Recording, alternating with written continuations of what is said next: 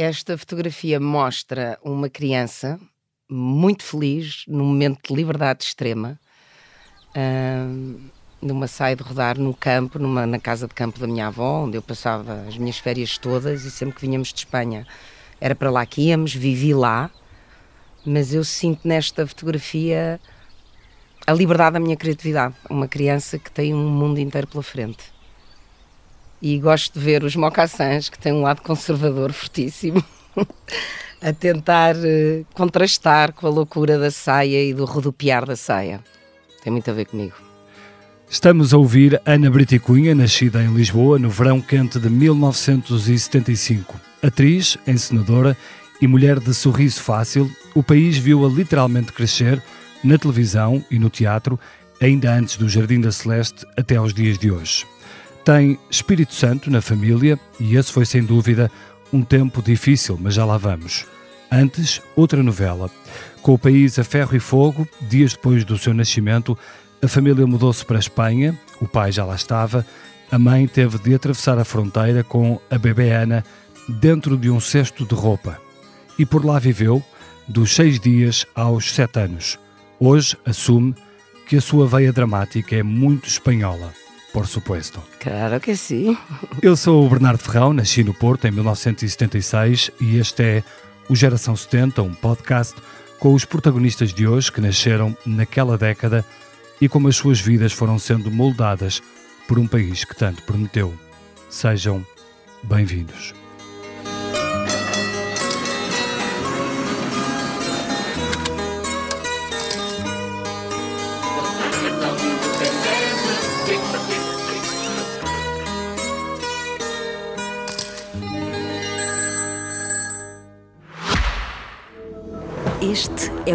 O início de algo extraordinário, onde a cada olhar desvendamos uma nova descoberta.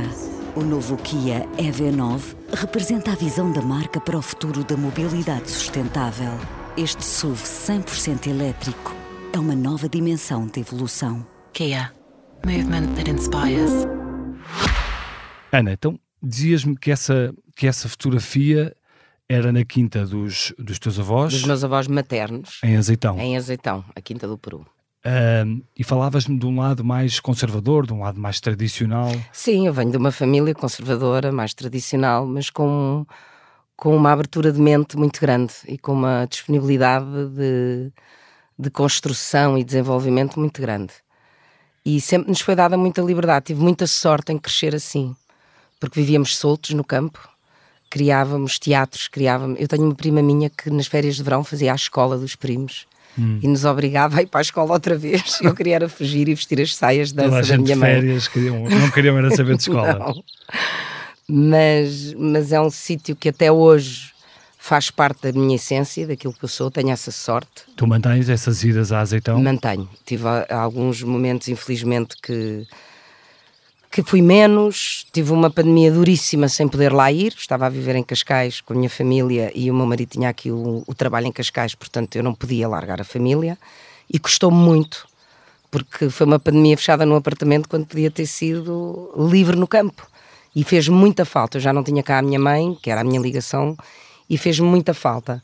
Ainda hoje tenho a sorte de poder ter um terreno lá, e mas, de estar a desenvolver um futuro para o meu filho. Mas que histórias, que histórias é que guardas de azeitão? Portanto, o, o que é que se passava lá? Era uma quinta? Era a casa da minha avó. Hum. A minha avó tinha. Uh, os, meus, os meus avós tiveram 14 filhos. Sim. Éramos, sempre fomos uma família muito grande. Eu tenho 47 primos direitos.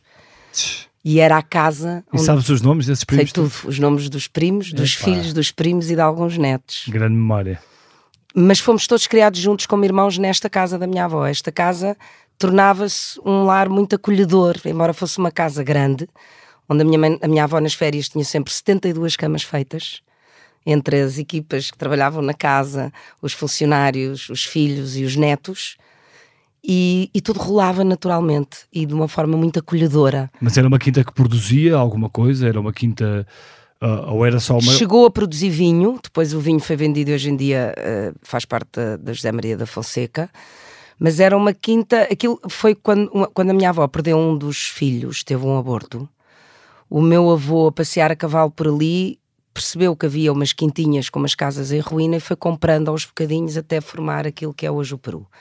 Nesta casa grande que estava em ruínas, eh, viviam os salteadores de galinhas e ele foi falar com eles, conversou e disse: Olha, comprei, eu quero-vos dar trabalho, quero-vos dar casa, não vos quero tirar daqui, mas esta propriedade agora é minha. E assim se foi desenvolvendo ao longo dos anos. Portanto, é como uma grande família. E isso no 25 de Abril, como é que foi?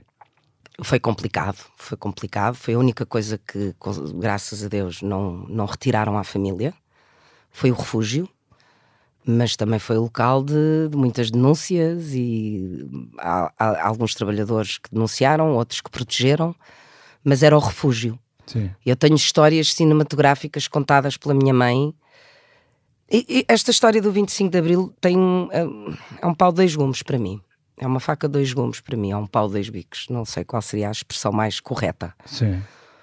Porque eu fui criada numa realidade muito simples, muito hum, sem luxos, sem luxos absolutamente nenhums, até porque na altura. Porque quem te ouve falar de azeitão, de uma casa com, com tantos quartos, isso obriga a toda uma estrutura por trás, certo. obriga a muito dinheiro. A, é verdade, é verdade. E o, o, meu avô foi um fazedor de dinheiro. O meu avô construiu, desenvolveu o negócio do pai dele, que foi o banco. Hum.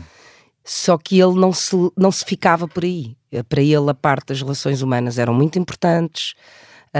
a construção, eu, nós sabemos, por exemplo, quando foi na altura da comporta, também é sabido que a comporta pertencia à família. A primeira coisa que o meu avô desenvolveu nas sete aldeias que formam a herdade da comporta foi terem escola, polícia, posto médico e estrutura da aldeia, que era uma coisa que não havia. Mas ele sentia-se sempre obrigado, primeiro, a ocupar-se daqueles que já lá estavam, daqueles que lá viviam.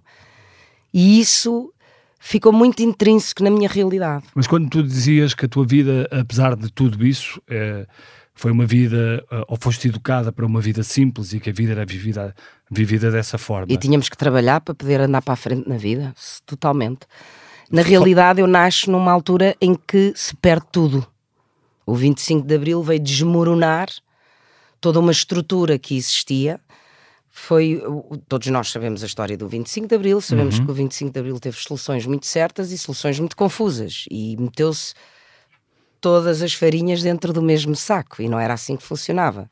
Eu tive tios presos sem razão absolutamente nenhuma. O meu pai esteve preso no apartamento sem relação, sem razão uh, uh, nenhuma. Eram simplesmente trabalhadores que tinham as suas fortunas, que desenvolviam as suas fortunas, mas que não andavam a roubar aos outros para ter as deles. Esta história de Espanha, uh, isto foi porquê? Porquê que, porquê que o teu... Para sair do país, para não ser preso, como é óbvio, como tantas outras pessoas que estavam a ser denunciadas de crimes que não faziam parte deles, não é? E o meu pai trabalhava numa empresa que estava ligada também com a Espanha, houve a oportunidade de ir para a Espanha e fomos. Ele veio-me buscar, ele já lá estava, mas ele veio-me buscar a minha, a minha, a minha mãe ao hospital, hum. com um tio nosso.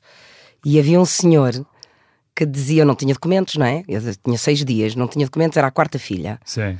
E houve um senhor que disse à minha mãe que me atravessava no rio. E a minha mãe disse: Não, não vai acontecer. E quando chegámos à fronteira, havia duas fronteiras em Caia: Sim. a fronteira portuguesa e a espanhola. E na fronteira portuguesa perguntaram-lhe o que é que tinha no carro. Era o meu pai, o meu tio e a minha mãe. Vasculharam o carro todo todo, todo, todo, todo, todo. E quando olharam para o banco de trás, onde havia um cesto vime grande com roupa suja, perguntaram o que é que tem aí dentro. E a minha mãe mexeu assim nos lençóis de cima e disse: é roupa suja. E quando chegou à fronteira espanhola com os nervos, eles revistaram outra vez o carro todo, perguntaram-lhe o que é que estava no cesto e ela disse: é a minha filha. E eles não acreditaram, pediram para ver. Estava lá um bebê muito sossegadinho, que era eu. e olharam para ela e disseram-lhe: fuja, vá-se embora, vá-se embora, vá-se embora agora leva a sua filha e vai-se embora. E vocês aí uh, foram para onde? E nós fomos para Puebla de Montalbán, para casa de uns amigos da família que nos receberam, até podermos eh, conseguir reestruturar uma vida, os meus pais conseguirem reestruturar uma vida. Vivemos com muitas dificuldades durante muito tempo. A minha mãe contava que nós vivemos durante aí, seis meses sem móveis, sem colchões, sem nada em casa, era tudo no mesmo colchão. E aos poucos foram-se reconstruindo, foram-se refazendo. O meu pai trabalhava muito a minha mãe também chegou a trabalhar bastante, mesmo tendo os quatro filhos em Madrid. E, o, que é que, o que, é que, fazia a tua mãe em Madrid? Eu sei que a minha mãe, a certa altura, teve pai na imobiliária, ajudava em imobiliária. Ok. E trabalhava, pronto, eh, também a ajudar muitos portugueses que estavam a chegar lá. E acima de tudo, cuidar de quatro filhos, não é? E de que é que tu te lembras desses tempos de Espanha? O que é que, o que, é que te ficou? Ficou muita coisa. Muita coisa. Então, Mas muita coisa dentro de mim. No meu espírito, eu sinto-me ibérica.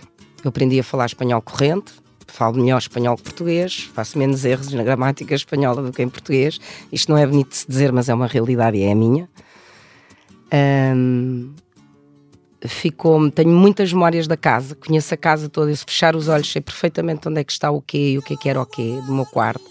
Lembro-me do caminho a pé para a escola, que ia com a minha irmã com um bocadinho, com uma, com uma sandoca na mão embrulhada em papel de prata, às duas Um de bocadilho? dada, um bocadinho. E lembro-me do caminho até à escola, lembro-me da minha melhor amiga que eu tinha na escola. ainda a tens? Não, tenho muita pena, adorava reencontrá-la. Nunca mais soubeste? Essa nem, não. Nem com o Facebook, A nem de com Espanha não, Instagram, nada. a de Espanha não. A de Espanha não. Depois, quando viemos viver por Portugal, fui para o Instituto Espanhol e aí as amizades ficaram até hoje. Até hoje. E portanto ficou-te muito desse, desse sangue espanhol, eh, passou a correr também nas veias. Ficou porque eu vivia com esta realidade. Eu, eu, eu danço flamenco, eu danço sevilhanas, eu, eu, eu tenho um espírito à partida mais alegre do que saudosista. Embora tenha muita saudade dentro de mim e também tenha o meu lado melodramático, eu sou uma pessoa muito positiva. Eu gosto de olhar para a frente, não gosto de ficar agarrada ao que está lá atrás.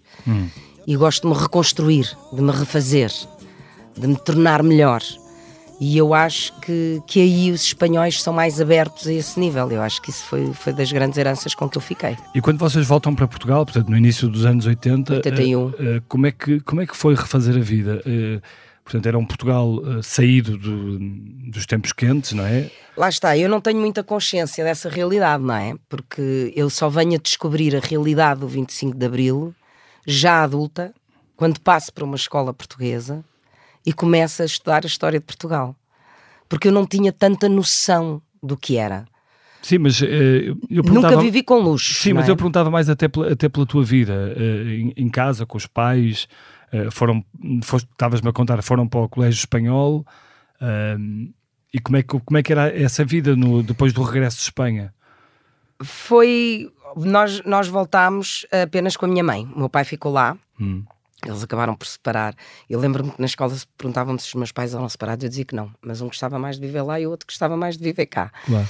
E, hum, e lembro-me, vivíamos os quatro no apartamento em Lisboa com a minha mãe e com a Mila. A minha mãe tinha muitas dificuldades financeiras a certa altura e conseguiu um trabalho no Algarve. E trabalho esse que era montar uma urbanização do zero, que o dono era um inglês, contratou um arquiteto, contratou a gestora do negócio, que era a minha mãe, e ela fazia também a decoração dessa urbanização. E durante 10 anos, a minha mãe viveu no Algarve durante a semana e nós vivíamos em Lisboa com a Mila, que foi quem nos criou e quem veio connosco para Madrid na altura a tomar conta de nós. Foi um reencontro com a Mila que eu tive, à volta dos 15, 16 anos, foi, foi, foi muito engraçado. E vivíamos os quatro, a minha mãe sempre muito presente, sempre que podíamos íamos para o Algarve com ela, mas também tenho a noção que foram, foram momentos de grande dificuldade. E eu vim-me a perceber mais tarde, quando fiz terapia, que esses 10 anos foram de facto extremamente impactantes para mim, enquanto criança de sexo feminino, a crescer naquela época. Mas porquê? Porque a mãe não estava em casa todas as noites, estavam os irmãos, de segunda a sexta eu não tinha a minha mãe, eu tinha a minha mãe aos fins de semana. E só mais tarde na terapia é que eu me venho a perceber dessa falta. Eu nunca a senti, porque eu tive a melhor mãe do mundo, nunca me fez falta nada, sempre foi uma mulher muito pragmática. Eu lembro-me que eu era super bully na escola, que é o que se diz hoje em dia, na Sim. época isso não existia. E se eu me queixava à minha mãe, eu nem tinha espaço para isso. Ela nem sabia o que era. Dizer, vamos para o pro, ter que espremos e vais para a rua e vais brincar. E não, não havia espaço para drama. Os dramas eram outras coisas. Hoje em dia, que olhando para trás, eu tomo consciência que a vida não deve ter sido nada fácil. Tanto que ela teve que optar por aceitar esse trabalho para poder continuar a ter os filhos no, no colégio espanhol, No colégio espanhol. que ela não queria perder essa educação para nós. E isso obrigou-vos, a vocês, irmãos, por exemplo, a começarem a trabalhar, a arregaçar as mangas e a, a, a fazer face. Não nos obrigou a isso. Tivemos essa- sempre fomos muito protegidos pela minha mãe. Ela fazia isso por nós. Eu, no meu caso, comecei a trabalhar aos 18 anos, porque aconteceu E começaste a trabalhar em quê? em televisão. Ah, foi logo. Logo. Logo. Comecei muito cedo a trabalhar em televisão, tinha E isso 18 com- anos. E isso começou como? Isto começou com um casting, que eu vinha saber que ia haver um casting para uma nova novela. Uh, o Lourenço Melo, que era assistente de realização, eu conhecia-o pessoalmente e estavam à procura de raparigas novas. E ele chamou várias e chamou-me a mim também, à minha irmã, porque sabia que era um sonho que nós tínhamos, para fazer o casting da Paz dos Anjos, uma novela do Zé Fanha e do Francisco Moita Flores. Mas já tinhas feito alguma coisa nada, antes de. nada. Tinha feito o Teatro da Annie, o musical na escola.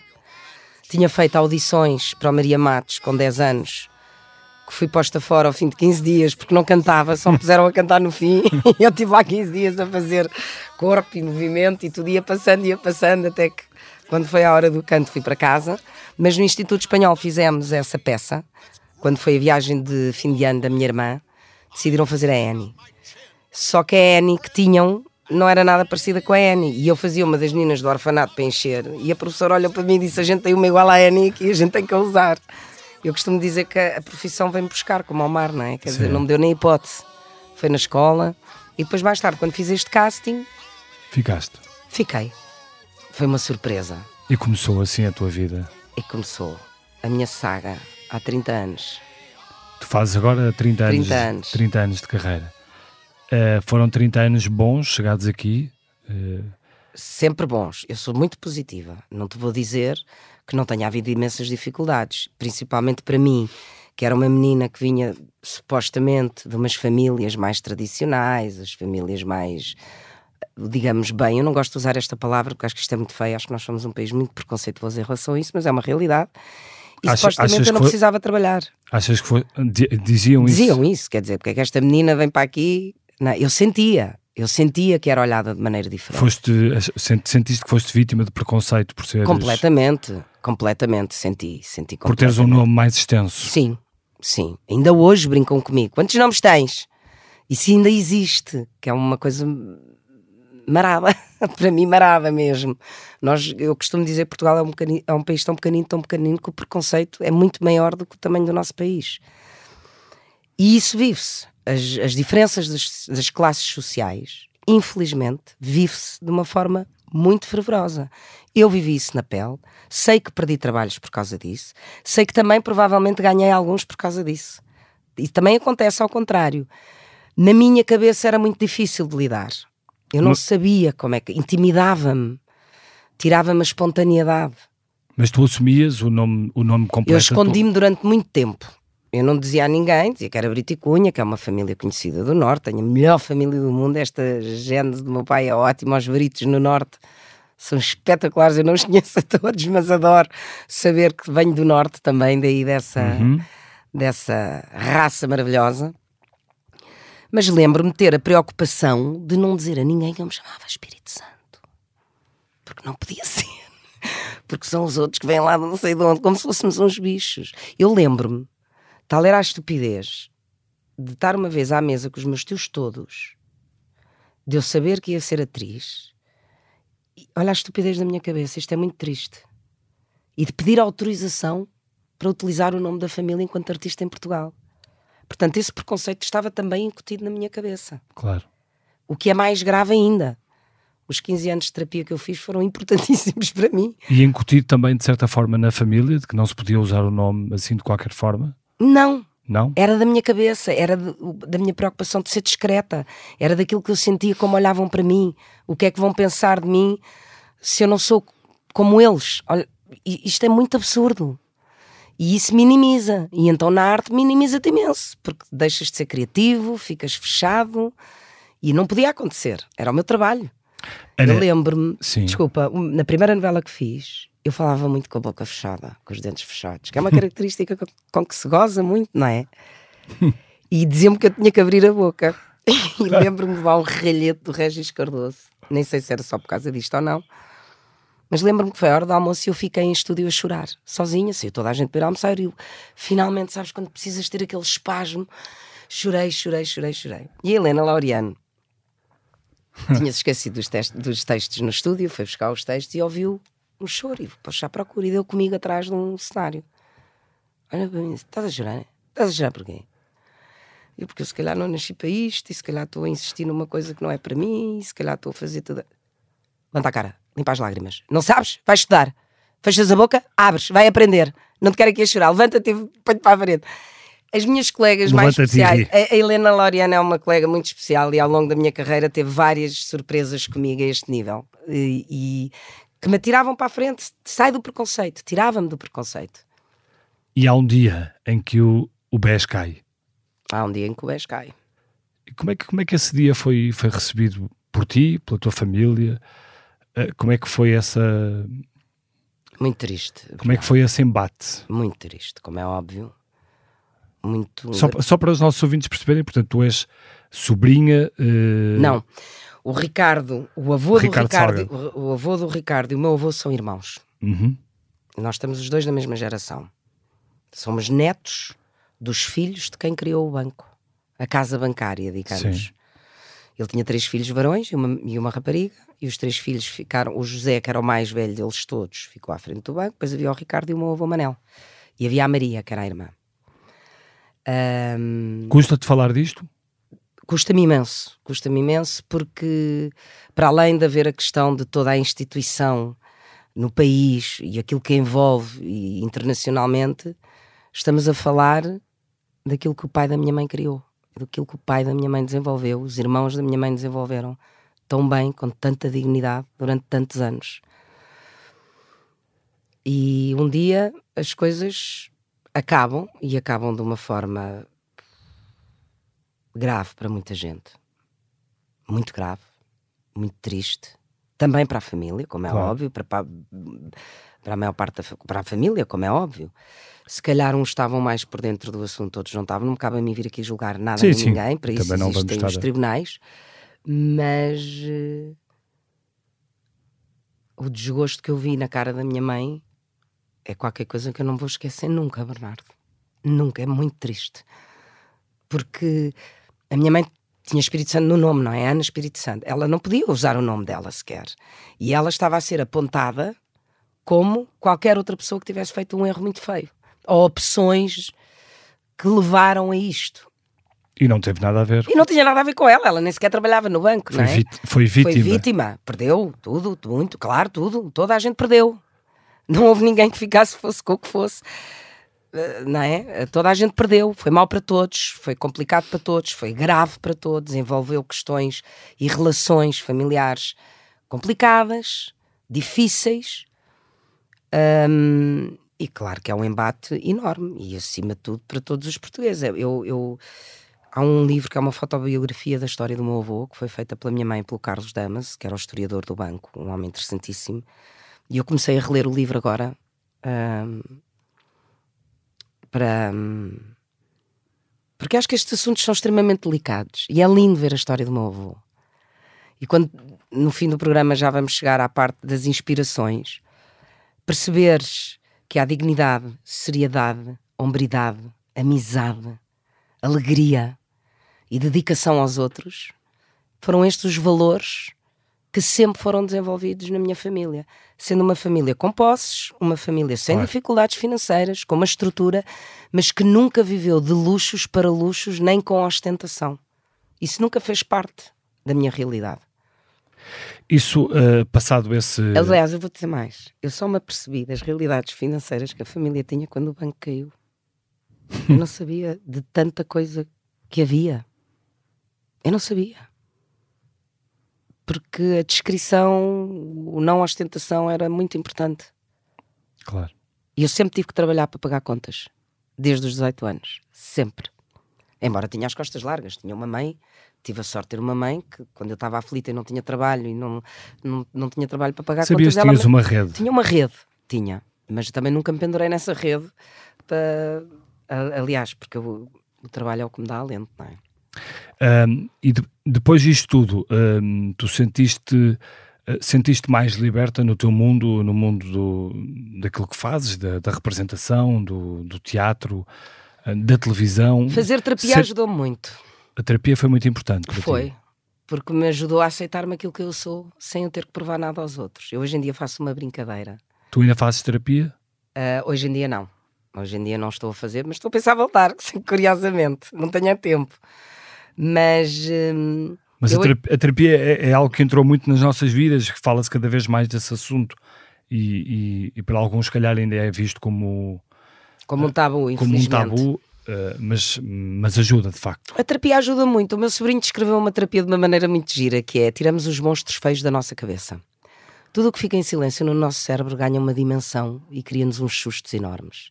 Se nós falarmos e deitarmos cá para fora, conseguimos claramente raciocinar e ser sensatos sobre aquilo que temos que decidir ou não decidir. O problema é guardar. A ansiedade e o medo faz-nos com que nós guardemos as coisas para dentro. A terapia, a única coisa que faz é tirar-te isso cá para fora. Tens alguém à tua frente que te vai ouvir, que não te vai julgar, vai simplesmente fazer-te falar, fazer-te ouvir-te a ti próprio, para poderes sozinho tomar decisões ou chegares a uma conclusão do que é que eu realmente sinto, o que é que eu quero ou o que eu não quero. Eu vejo a terapia assim. E para mim foi muito importante. Eu hoje em dia, por exemplo, faço uma brincadeira que é quando dizem, ah, lá vem a beta. E eu digo, não sou beta, sou fidalga.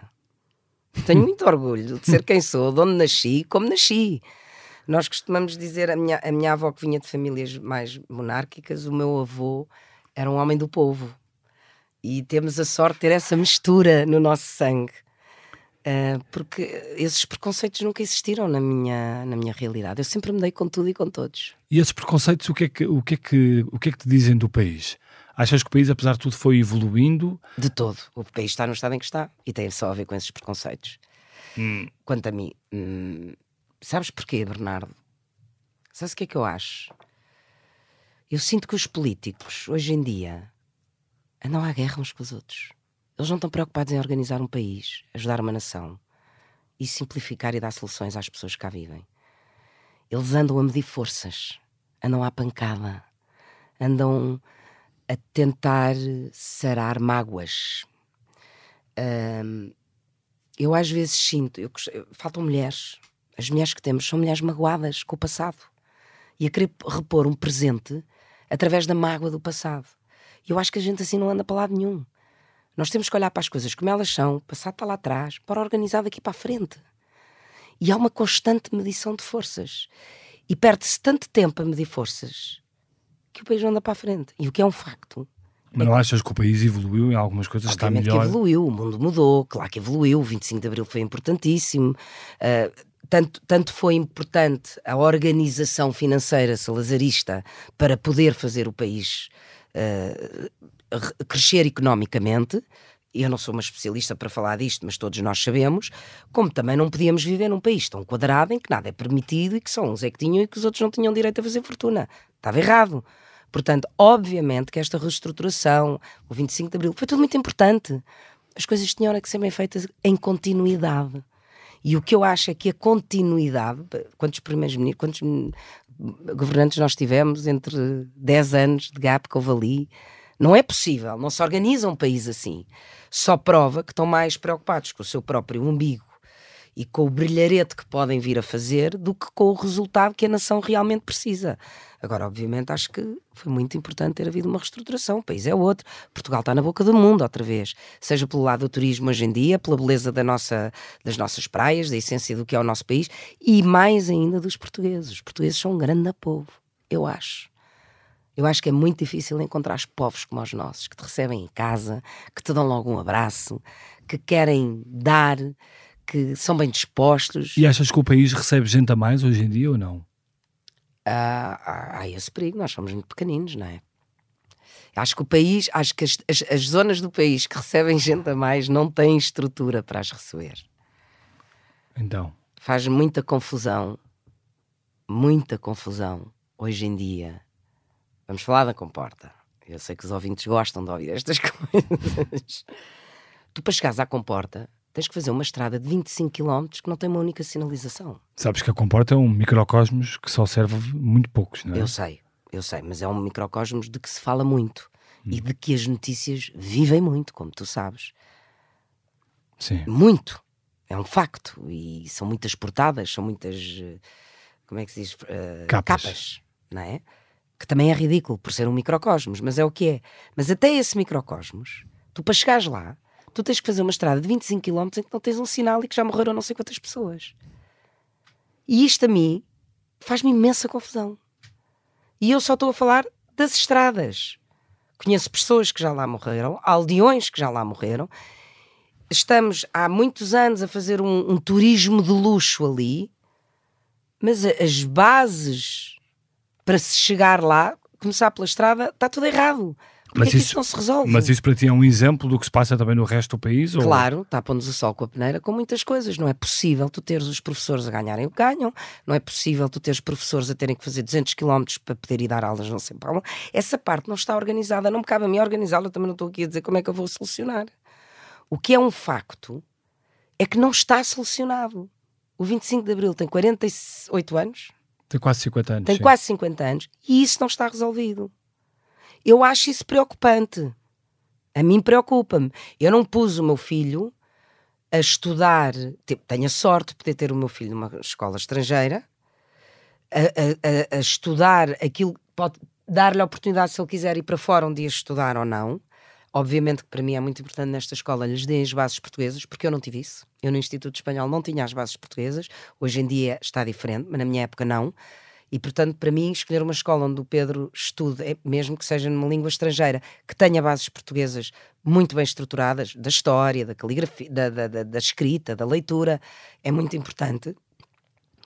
Porque o nosso ensino não desenvolve muita coisa. Tu andas a dar a mesma matéria. Há quantos anos é que não se revê o. o- o- Sim, apesar de tudo, tem algumas coisas que têm vindo Tem a... coisas ótimas. tem eu vindo não, a ser eu- eu, revistas. não, eu não quero falar só de coisas más. Sim, ah, é- é- em relação ao teu, ao, ao teu mundo e, e mais em relação à, à- Ah. televisão, à, à representação, ahm, tu notas que as coisas foram se desenvolvendo, Sem dúvida. sem achas dúvida. que Sem dúvida. E há mais 25 de Abril foi oportunidades, há mais oportunidades hoje eh, por causa do de haver muitos meios de comunicação social, muitas, muitas televisões, redes sociais, Sem etc. dúvida. E como tudo, há- é tão melhor que hoje em dia qualquer pessoa consegue lá chegar. Mesmo aquela pessoa, ou que não tenha estudos. Eu, eu não tinha estudos, eu não fui para nenhuma faculdade para poder fazer um casting. Eu, eu fui uma autodidata que me apercebi ao longo do meu percurso que eu tinha que estudar e que eu queria aprender mais. Tenho a sorte de ter escolhido uma profissão, como a medicina, como a advocacia, que eu posso estar sempre a reciclar-me. Há sempre novidades, eu posso sempre estudar e continuo a fazer isso. Agora, há imensas oportunidades, ah, ah, o teatro desenvolveu muito, nós temos grandes artistas, temos grandes produtores, Mas paga pouco. paga mal. Porque, porque todo o país paga mal. Toda a economia do país paga mal. Tu não podes começar a fazer bilheteira com um espetáculo, pedir 20 euros o bilhete, porque se uma família de quatro pessoas quer ir, são 80 euros.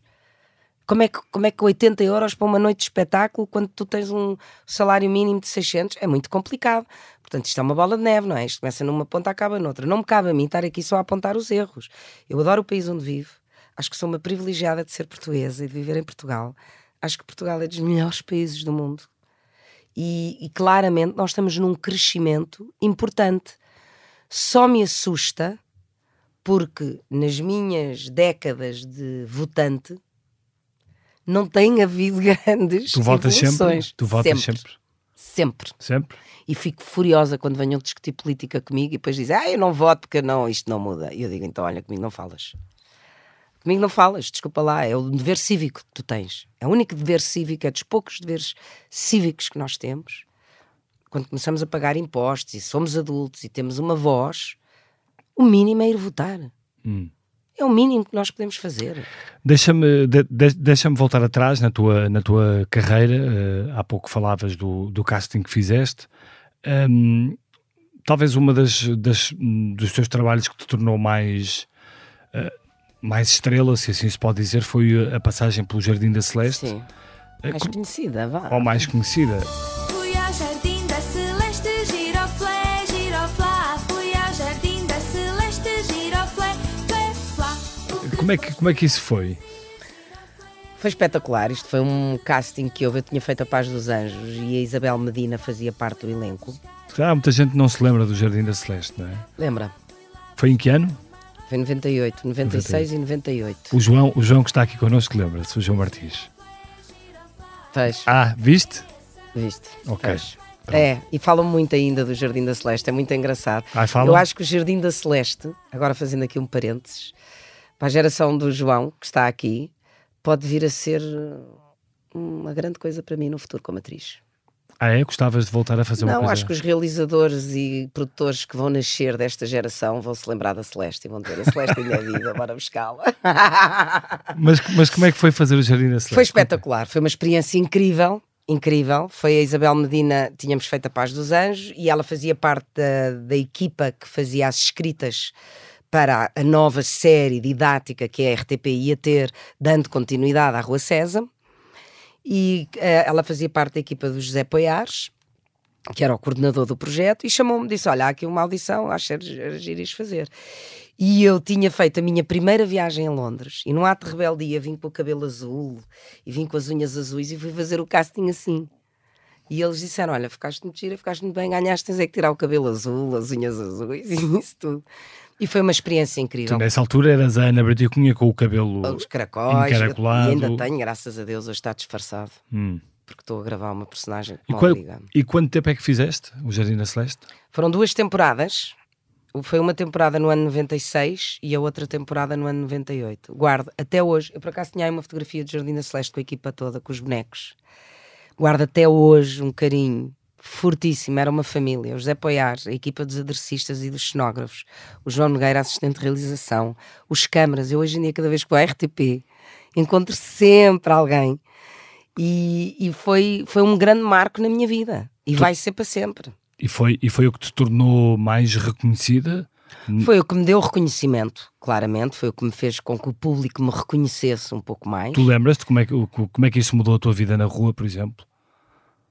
Sim. As pessoas Não. passavam a ir ter contigo? Sabes uma coisa, Bernardo? Eu, quando saio de um estúdio de televisão, eu esqueço-me que sou atriz quando entro na porta de casa. Eu esqueço-me. Tu já deste por isso? Ah, eu, eu, por exemplo, a, a- minha mãe nunca me. A minha família nunca. la boa, como é que isto se diz em português? Nunca foi, ai, é o artista. é Sim. Não, é a Ana Caracoletas, anda cá. É isto, não havia isso. Nunca te diferenciou por seres, Nunca fui diferenciada dentro da minha família, em parte nenhuma, por por, seres ser atriz? atriz. Nunca. O que fez com que eu, graças a Deus, tive sempre muito bem os pés na terra. Às vezes gostava, eu pensava, fogo, mas não reconhecem. que eu, eh", porque tenho, tive esses momentos de vibes de ego trip. Todos nós temos quando passamos pela arte e quando vivemos da, da, da fama, não é? Da, da, da exposição. A fama não é uma boa palavra. Mas graças a Deus manteve-me sempre os pés na terra, porque eu não me lembro. Eu, eu, eu, eu no outro dia estava a ajudar umas primas que estão a fazer uma mudança e estava de fato treino e toda escagada e passou o senhor e reconheceu a minha personagem da novela e eu não consegui, eu, eu baralhei-me, eu não sabia onde é que eu estava, quase que me esqueço, parece que tenho duas realidades. E foi um- uma coisa que eu sempre trabalhei muito. Muito, muito, muito na minha profissão e especialmente quando comecei a tomar uma consciência depois de fazer terapia, foi a Ana atriz e a Ana Ana E nunca se misturam? não se misturam. E eu não levo o trabalho para casa e não quero levar casa para o trabalho. Eh, Eu costumo dizer que ser atriz é uma forma de estar na vida. O- a profissão que eu tenho é uma forma de estar na vida. O que é que é mais difícil nessa forma de estar na vida para ti hoje? Ou o que é que foi mais difícil nestes anos, nestes quase 30 anos? É exatamente essa conciliação entre o ego da vida artística e a simplicidade da vida de família. Tem momentos muito complicados. Ou porque eu estou numa ego trip variada no sítio errado na família, ou porque se calhar não me ponho na posição de artista no meu meio e se calhar perco algum interesse, entre aspas, porque sou tão terra a terra que perde-se a mística do artista. E sentes que isso pode fazer com que às vezes não te deem o devido valor como artista? Eu hoje em dia não me preocupo muito com o darem-me o devido valor como artista, por acaso até acho que me dão bastante Dão? e até demais. Sou-te sincero, eu acho que tenho que trabalhar muito mais. Às vezes dizem-me coisas que eu penso, não é nada disso. Então, que Ah. coisas é que te dizem? Sei lá, coisas bonitas e coisas simpáticas. Mexemos realmente com a vida das pessoas. Ainda agora estava a entrar aqui, estava um casal com um filho na rua e, e chamaram a personagem que eu estou a fazer agora e a dizer: Olha, a sorte, estás a conhecer a mulher do Bino. E dizem-me coisas, obrigada pelo dia, tenham um Feliz Natal, a nossa noite hoje vai ser mais alegre a falar de si. E eu, isto são coisas. Eu não sou nada, não sou ninguém, antes pelo contrário, sou um ser humano cheio de defeitos, com imensas dificuldades, para às vezes ser coerente e ter algum raciocínio coerente, porque o que é importante nesta vida artística é trabalhar, é trabalhar, é trabalhar e ser-se humilde. Trabalhar e ser-se humilde.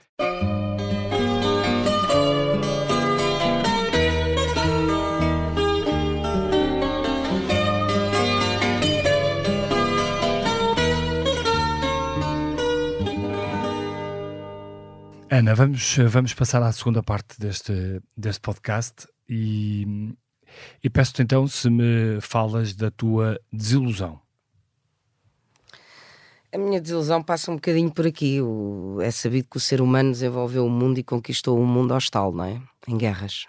E o homem e a sua testosterona e, e mesmo a mulher com a sua oxitocina. Parece que é na, na disputa que as coisas ah, andam para a frente. Eu acho que o mundo já evoluiu muito e bem, e temos um mundo cada vez melhor e as pessoas estão muito mais ligadas à natureza e às essências, mas continuamos a ter guerras completamente despropositadas. Guerras geradas por homens, por espiritualidades, por eh, vontades de poder, de, de- de património, de- de- que não interessa nada, não vais com nada disso para a cova, não, não é isso que levas do mundo. E dá-me uma desilusão muito grande ver que grande parte do mundo e grande parte dos responsáveis ainda levam o mundo assim. Custa-me imenso pensar que o meu filho está a crescer num mundo assim. Custa-me imenso. Passamos a tua, a tua inspiração. A inspiração é minha avó e o meu avô maternos, este amor que eles criaram. Eu sinto-me muito abençoada com o amor deles e acho que tenho a sorte no meu casamento de ter este, esta bênção do amor deles, embora eu não tenha conhecido o meu avô. Ele era um homem honesto, divertido, alegre e que ajudava muita gente. Muita gente. E a minha avó era uma matriarca que liderava uma família inteira com muito amor. Eu lembro-me dela ver-me a passar com os meus caracóis e dizer: anda cá, caracolete, anda cá para eu te pentear. Eu preciso de pentear esses caracóis. Mas depois era capaz de liderar uma casa com 72 camas e dar refeições e que não faltasse nada a ninguém.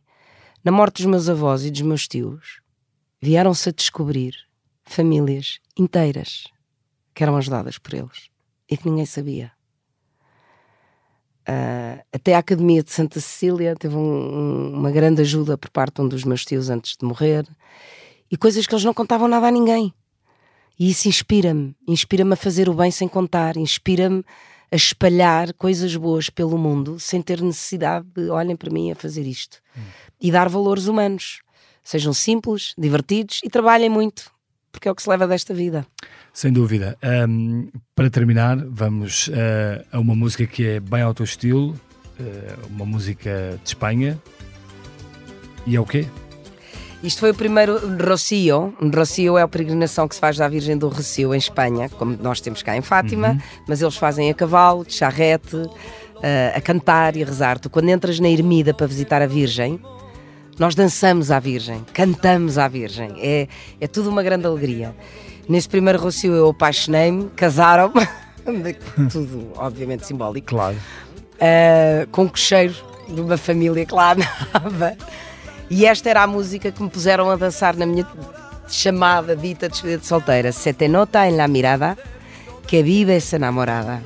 Te ha acompañado la suerte, han debido de quererte tanto que vives enamorada. É só coisas boas. Nota-se que és feliz, notas que estás enamorada, gostaram de ti. Isto tem muito a ver comigo porque, porque eu de facto sou uma pessoa feliz. Eu gosto de gargalhadas, eu gosto de estar bem.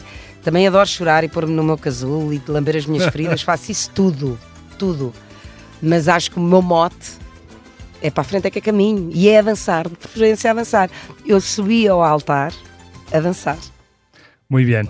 Muitas graças, Ana. E tu lo has visto. Obrigado por teres vindo ao Geração 70. Este podcast teve a sonoplastia de João Martins e João Ribeiro, produção editorial de Mariana Oca Ferreira, fotografia de Mafalda Fieschi, edição vídeo de Carlos Pais, grafismo de Paulo Alves e coordenação de Joana Beleza.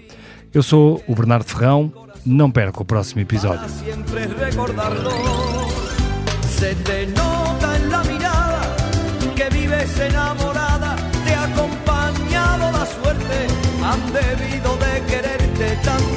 para que me olvidara.